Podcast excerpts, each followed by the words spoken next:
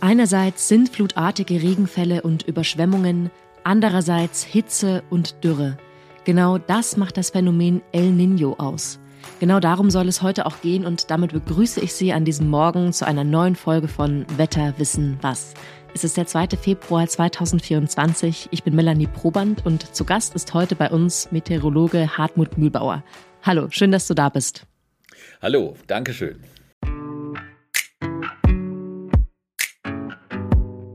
El Niño ist ja schon seit Sommer 2023 wieder ein Thema und hat bis jetzt beim Wettergeschehen auf der Welt mitgemischt. Zuletzt hatten die Auswirkungen sogar Einfluss auf den Schiffsverkehr beim größten Nadelöhr der Welt, dem Panama-Kanal. Und wir wollen heute besprechen, wie sich El Niño im Winter weiterentwickelt hat und was im Frühling 2024 auf uns zukommt. Zunächst aber einmal, wir hatten das zwar schon häufiger hier im Podcast, aber für alle, die noch nie etwas davon gehört haben, Hartmut, was ist eigentlich El Nino und das Gegenstück La Nina? Wie entwickeln sich die beiden und äh, was sind die jeweiligen Auswirkungen?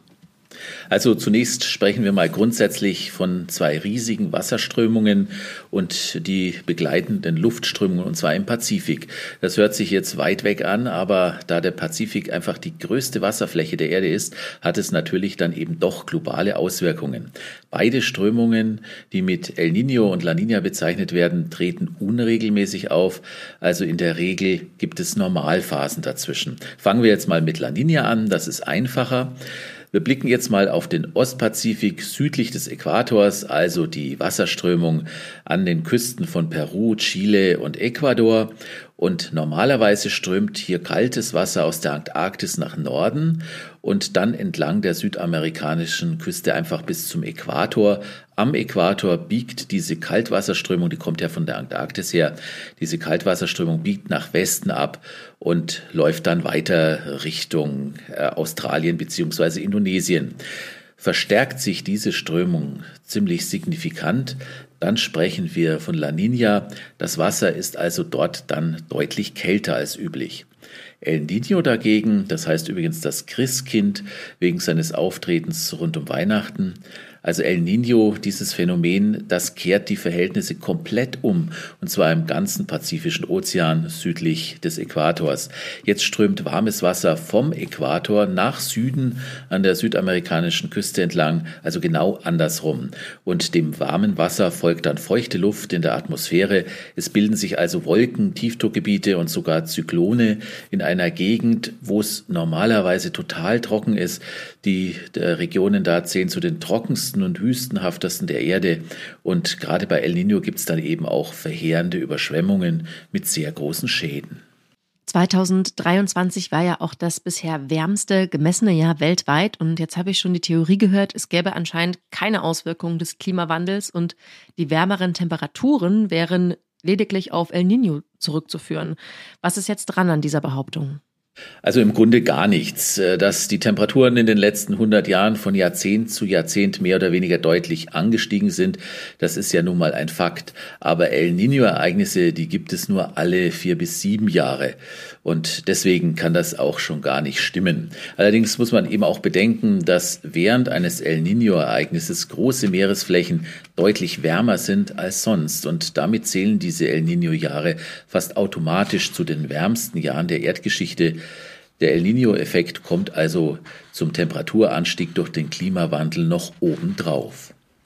Mm, das bedeutet also, dass der Klimawandel und El Niño aufeinander einwirken.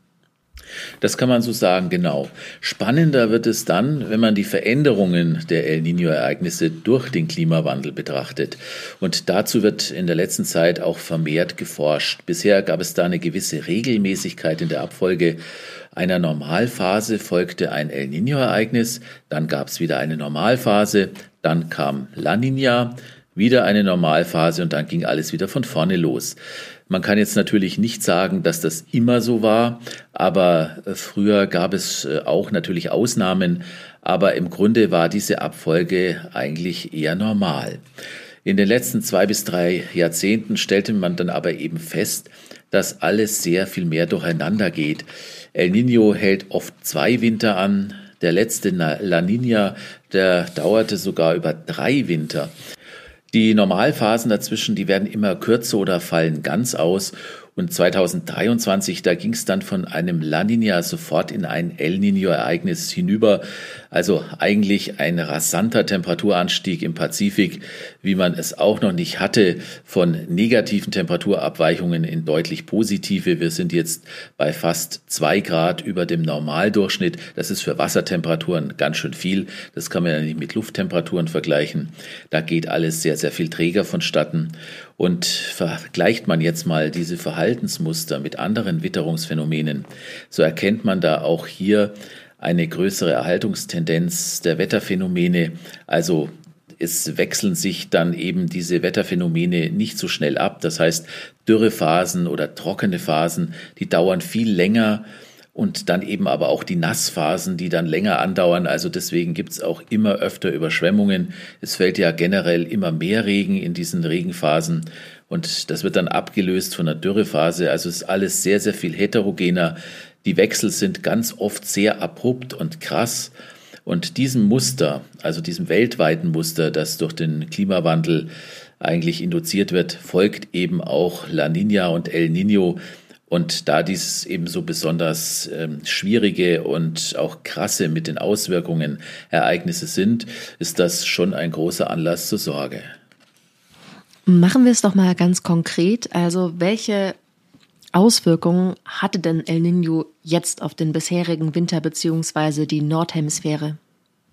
Also wenn wir mal auf die Nordhemisphäre schauen, dann ähm, muss man natürlich mal gleich einleitend sagen, beweisen lassen sich solche Auswirkungen eines einzelnen Klimaphänomens, also El Nino jetzt auf die Gesamtzirkulation der Erde nicht. Das gibt ja auch immer die Bedenkenträger, die sagen, ja, aber das ist ja nicht direkt, äh, kommt ja nicht direkt von El Nino. Natürlich ist das nicht so, weil beim Wetter oder bei der Witterung alles zusammenwirkt und ein einzelnes Phänomen kann man sehr selten separieren und ihm die Hauptlast zusprechen. Aber es ist mittlerweile eben schon so, dass äh, El Nino, dass man diese Auswirkungen sehen kann und auch mit anderen El Nino äh, Ereignissen vergleichen kann. Und dann sieht man eben schon Muster oder eben Wahrscheinlichkeiten. Und erstaunlich ist es in, äh, ist in diesem Winter eben sind diese extremen Schwankungen auf der Nordhalbkugel, egal ob in den USA und Kanada oder in Nord- und Mitteleuropa, extrem milde Phasen wurden immer wieder von extremen Kaltphasen abgelöst und das beinahe übergangslos. Da gab es dann enorme Schneefälle, aber auch enorme Regenfälle. Und ein Beispiel vielleicht, das das äh, wahnsinnig gut illustriert, ist eine Wetterstation in der norwegischen Provinz Finnmark in Kautokeino. Wird keiner kennen, aber äh, da gab es Anfang Januar minus 43 Grad und vier Tage später plus drei Grad. Das ist ein Temperaturanstieg von 46 Grad in einer halben Woche. Das kann man sich eigentlich überhaupt nicht vorstellen. Ähm, und wenn man jetzt äh, dann mal äh, auch schaut auf Nordamerika oder Kanada, da waren die Anstiege jetzt nicht ganz so krass, aber wir sprechen da auch immer wieder von Temperaturanstiegen und Temperaturabfällen von über 20 bis fast 30 Grad. Das ist also schon wirklich extrem und ähm, das war in dieser Form, kommt das wirklich nur selten vor. Es gab ja auch ähm, zum Anfang des Winters extreme Schneefälle in München beziehungsweise Bayern und deswegen würde mich jetzt mal interessieren, also kann man Auswirkungen auch in Deutschland spüren?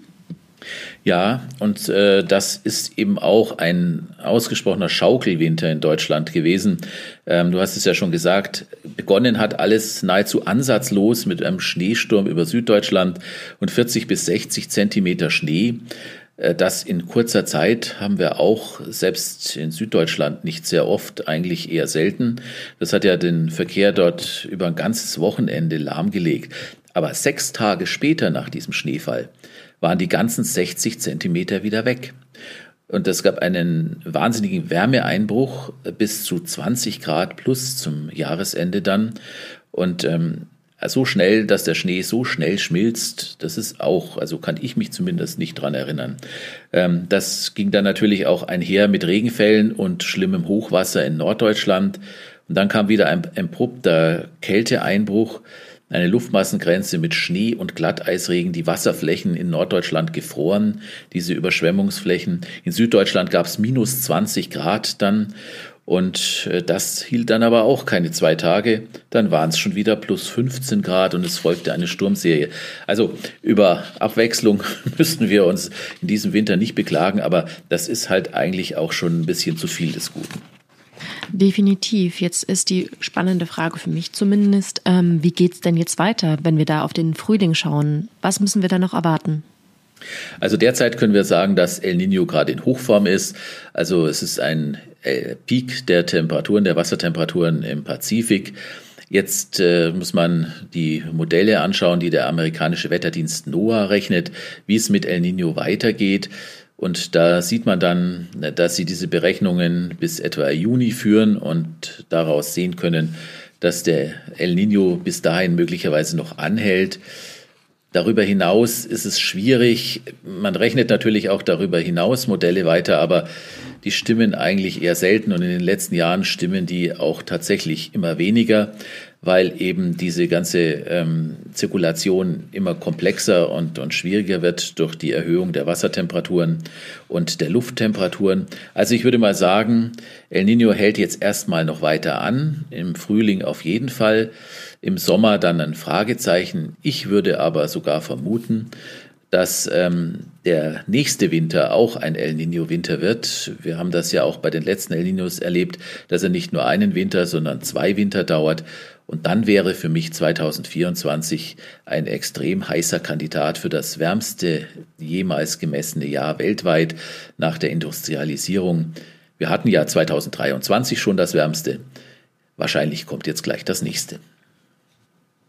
Ja, apropos ähm, Hitze und Dürre äh, aus gegebenem Anlass. Es ist ja jetzt äh, gerade so, dass in Panama, da gehört ja der Januar eh zu den trockensten Perioden des Jahres und in Nino, das verschlimmert ja gerade zusätzlich noch die Dürre äh, und beeinträchtigt jetzt dadurch den Frachtverkehr. Und mich würde jetzt interessieren, äh, gibt es jetzt noch weitere Auswirkungen auf so weltweites Extremwetter dadurch?